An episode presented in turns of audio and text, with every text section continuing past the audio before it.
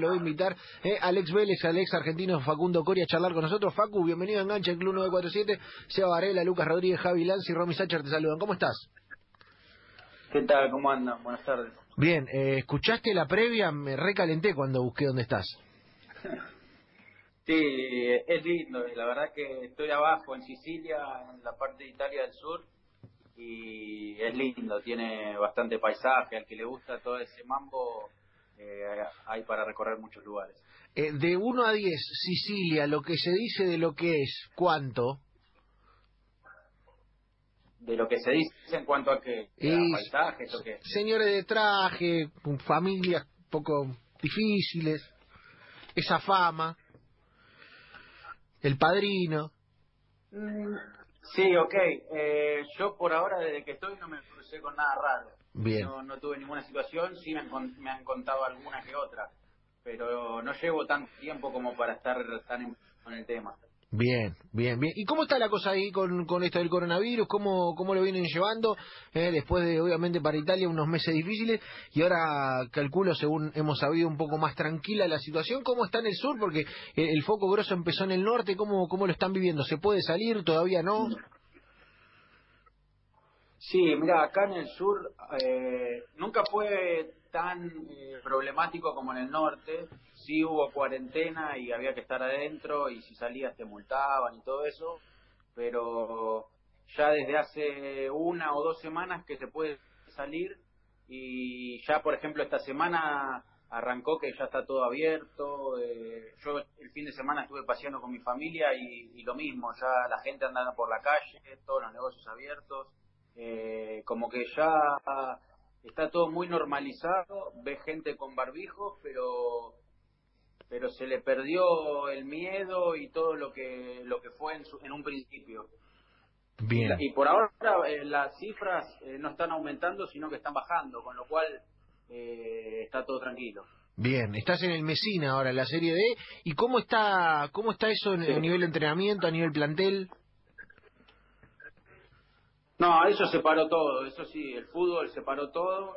Eh, lo único que volvió, que volvió fue la Serie A, fue de primera, y, creo que tienen alguna metodología distinta en cuanto a que se entrenan grupos y cosas por el estilo.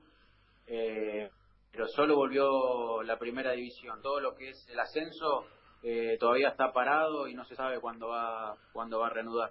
Eh, Facu, y escúchame, eh, ¿cómo está la cosa eh, respecto de eso? Porque claro, vos en, su momento no sé si, si fue referido a eso, pusiste algún tuit, hubo una polémica respecto de, la declaración de Tevez de cómo podían o no vivir los jugadores de fútbol, y me imagino que en el ascenso de tus compañeros, más allá de que vos tenés una trayectoria y que también sos un laburante, debe haber situaciones que económicamente por ahí se les hace bravo con esto. ¿Cómo la están llevando? ¿Qué se habla? Eh, ¿Entre ustedes charlan del tema? Sí, sí, eh, es complicado. Acá, por ejemplo, en Italia, eh, los clubes, y calculo que la mayoría, por lo que yo escuché, pagaron solamente hasta febrero y todo lo que es, nosotros nos quedaban marzo, abril, mayo y junio, esos cuatro meses los clubes no se estarían haciendo cargo. El mes de marzo eh, hay una especie de gremio que es la que ayuda a cada uno de los jugadores de los equipos y estaban dando un bono como de 600 euros por el mes de marzo y después no se sabe qué va a pasar con los meses que quedan. Todavía hay mucha incertidumbre y obviamente que eh, cada uno de los jugadores del ascenso se empiezan a bancar con, con la plata que tienen, con sus ahorros y, sí, habrá situaciones más delicadas que otras. Claro, y uno cuando dice, no, se van a jugar Italia, ¿viste? En el ascenso, digo, la, situación de, tus compañeros son, son, laburantes, no es que estamos hablando de, eh, ¿viste? De, tipos que están salvados, son tipos que van, van al día, con lo cual un mes los puede poner medio en jaque. Sí, sí, obvio, hay algunos jugadores que quizás, yo no, no conozco la realidad de todos, pero algunos, yo por suerte en Italia, donde estoy, eh, yo estoy en un club de Serie D, pero todos mis compañeros se dedican al fútbol. No es que tengo compañeros que, se, que trabajen fuera del horario de fútbol, pero sí conozco casos de divisiones que, hay jugadores que se dedican y, trabajan.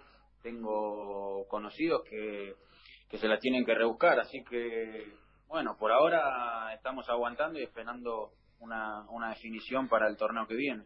Facu, te vimos en las redes sociales muy presente y además en cuarentena muy bien con los challenge, ¿eh? Tuviste muy bien con los challenge.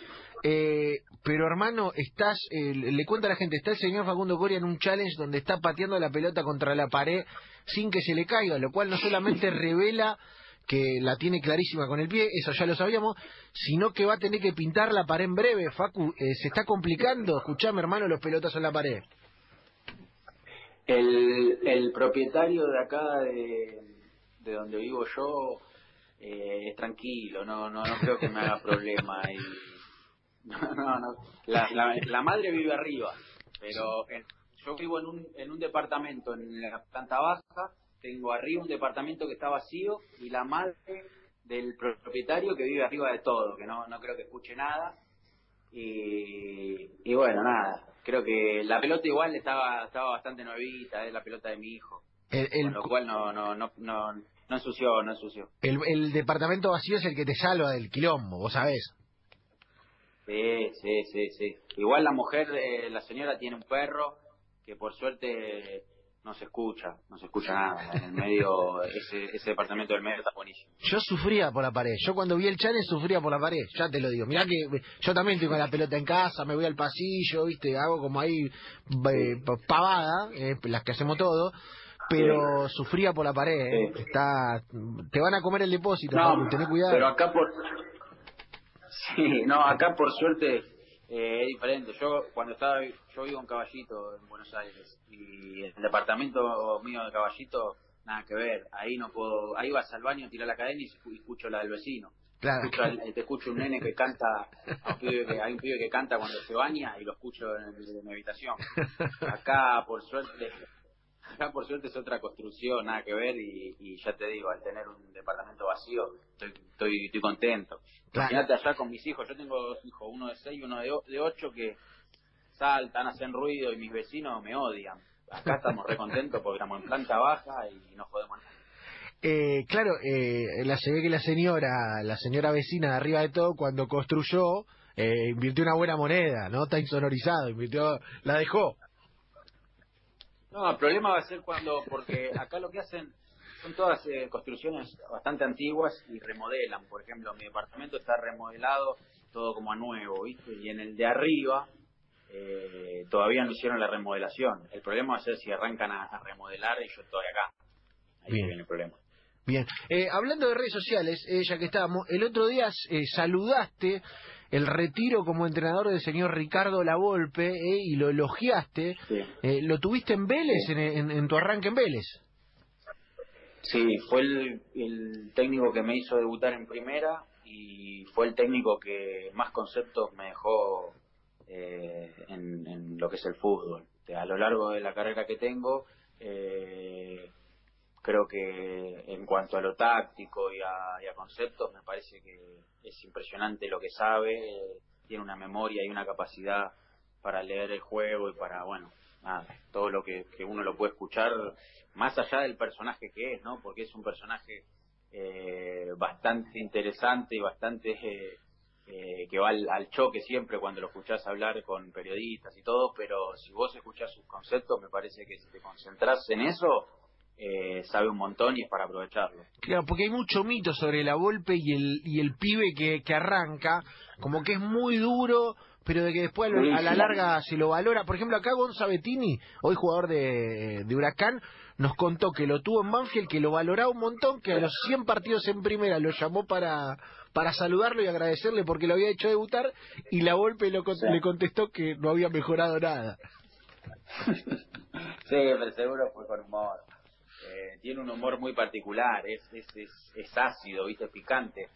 Eh, yo viví unas situaciones en Vélez que eran tremendas, pero qué sé yo, era su forma y, y a la larga, a la larga, ya te digo, yo no, lo que te puedo hablar la golpe es sobre todo sobre lo que sabía y los conceptos que, que uno tiene para aprender de él.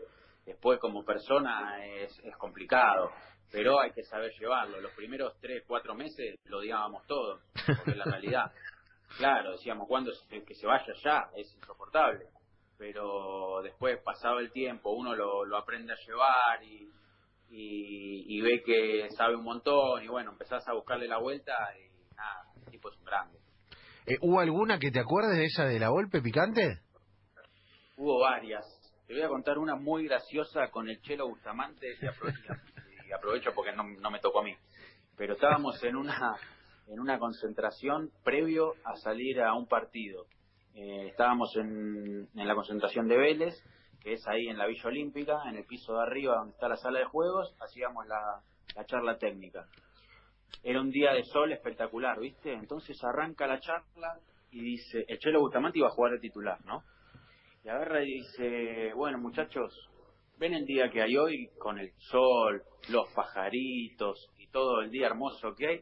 Bueno, para él, y lo señala el Chelo Bustamante, para él, no, ¿eh? Para él rayos, truenos, muchachos, a él se le nubla. No salgamos por el lado de él. No salgamos por el lado de él. Sí, empezó a decir. Pero lo ponía aparte. Lo ponía de titular y lo hacía jugar y todo, y, lo liquidaba en la charla. Era una cosa impresionante. Vos decís, es, imposible que pase eso. Y así, y lo mataba, y arranca, y sigue, y encima dice, ¿ven aquella construcción que hay allá? Había un lugar donde en Vélez guardaban las máquinas Dice, ven aquella construcción que hay allá, agarramos un pico, una masa, la rompemos, ¿no? Sí, la rompemos, decía. Bueno, ahora anda a construirla, te decía. Anda a construirla. Eso es el fútbol, dice, construir, no, los picapiedras, eso, los chelos, los chelos bustamantes, los bustamantes, los mencho busto, decía, y los mataba. Pero aparte, la gracia es que los ponía todo después.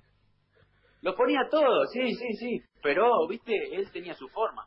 Después una vez al Toti Ríos le dijo, él, parado en el medio de la cancha, ¿eh? haciendo práctica de fútbol, él tenía la carpetita siempre abajo del brazo, le agarra y para la práctica de fútbol y le dice al Toti, Toti, vení, vení, nene, vení, nene. Le dice, mira que yo tengo todo acá, ¿eh? y mostraba la carpetita y señalaba con el dedo. Yo tengo todo acá. Vos no fuiste indiscutido en ningún lado, ¿eh? Así que empecé a correr, nene. ¿eh? Sí, te decía. Mami, si, te lo, si te lo agarraba personal, ya está, estabas afuera, se terminaba el ciclo. Y después, una, una que me pasó a mí, que yo me pone para los titulares, y claro, yo era joven, y la verdad que me cagué todo. Me pesó la, la, la, camiseta de los titulares, ¿viste?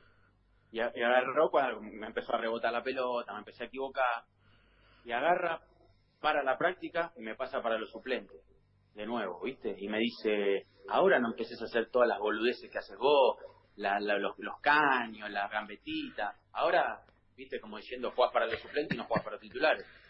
Y no va que la primera jugada que me queda, tiro un caño, ¿viste? Pero porque la jugada me lo pedía, ¿entendés? Y chao. Y agarra para la práctica y me dice, ¿qué te dije? Anda, anda afuera, anda, anda. Anda y ahora te vas, te vas a entrenar de nuevo con la cuarta, volvés allá con, con la Raki, me dice yo me quería morir, me quería poner a llorar. Mamita, qué personaje Ricardo, hermoso. Y vino, vino Fabio eh, Davino, el ayudante, yo estaba muerto afuera de la cancha, y me dice, no, Facu, quédate tranquilo, él es así, esto era apenas arrancaba. Dice, él es así, tiene estas cosas, pero vos quédate tranquilo, que esto, que el otro. Y el fin de, el fin de semana me llevó al banco de la primera. Yo venía, que todavía creo que no había ido ni al banco de primera nunca. Sí, había ido, pero no, eh, a ver. No, no había ido nunca. Me lleva a él. Bien, bien, bien. claro, un técnico, viste, siempre uno te cuenta una de la golpe, una, una de ese estilo, del old school Ricardo que se acaba de retirar. Eh, Facu, eh, te quiero agradecer por este rato acá en Enganche, nada, que, que mejore la situación allá, que se pueda se pueda entrenar, ojalá y, y, que puedas disfrutar de, de un rato de fútbol como estamos todos esperando para disfrutar un rato a nuestra familia, un rato a nuestro laburo, un rato a lo que sea, así que te mandamos un gran abrazo, hasta allá. Bueno, dale, les mando un abrazo a todos, gracias por este contacto. Abrazo grande. Señores, Facundo Coria ha pasado por aquí por el Club 947 por enganche.